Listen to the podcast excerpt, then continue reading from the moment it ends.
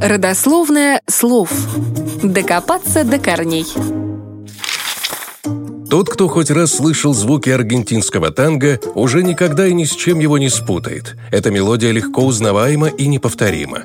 А такое звучание она обрела благодаря бандонеону, уникальному музыкальному инструменту, имеющему свой характер и интересную историю. Может показаться, что его название образовано по аналогии с аккордеоном, но нет. И сейчас мы об этом расскажем.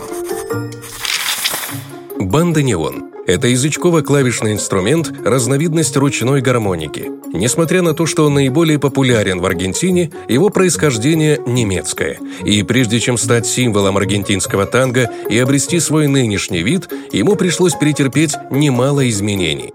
В 30-х годах XIX века в Германии появилась гармоника, имеющая квадратную форму с пятью клавишами на каждой стороне.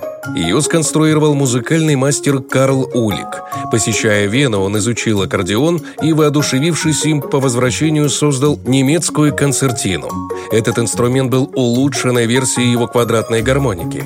В 40-х годах того же столетия концертина попала в руки музыканта Генриха Банда, который внес в нее уже свои изменения. Он пытался найти замену традиционному органу, который использовался в лютеранских кирхах для аккомпанемента на службах. В честь своего создателя инструмент и получил название С середины XIX века он начал продаваться в магазине музыкальных инструментов «Банда», однако на родине он не прижился. Зато его оценили по достоинству в Аргентине, куда первые образцы бандонеона попали через несколько десятилетий. Впоследствии, в период между двумя мировыми войнами, в Аргентину из Германии были экспортированы десятки тысяч бандонеонов. Фирма-монополист по поставкам инструмента Альфред и Арнольд писала в своих рекламных проспектах «Идеальный инструмент для идеальной интерпретации аргентинского танго». Из-за своего малого веса и размера, небольшой цены, универсальности, он прочно обосновался на улицах Буэнос-Айреса, постепенно вытесняя из ансамблей духовые инструменты.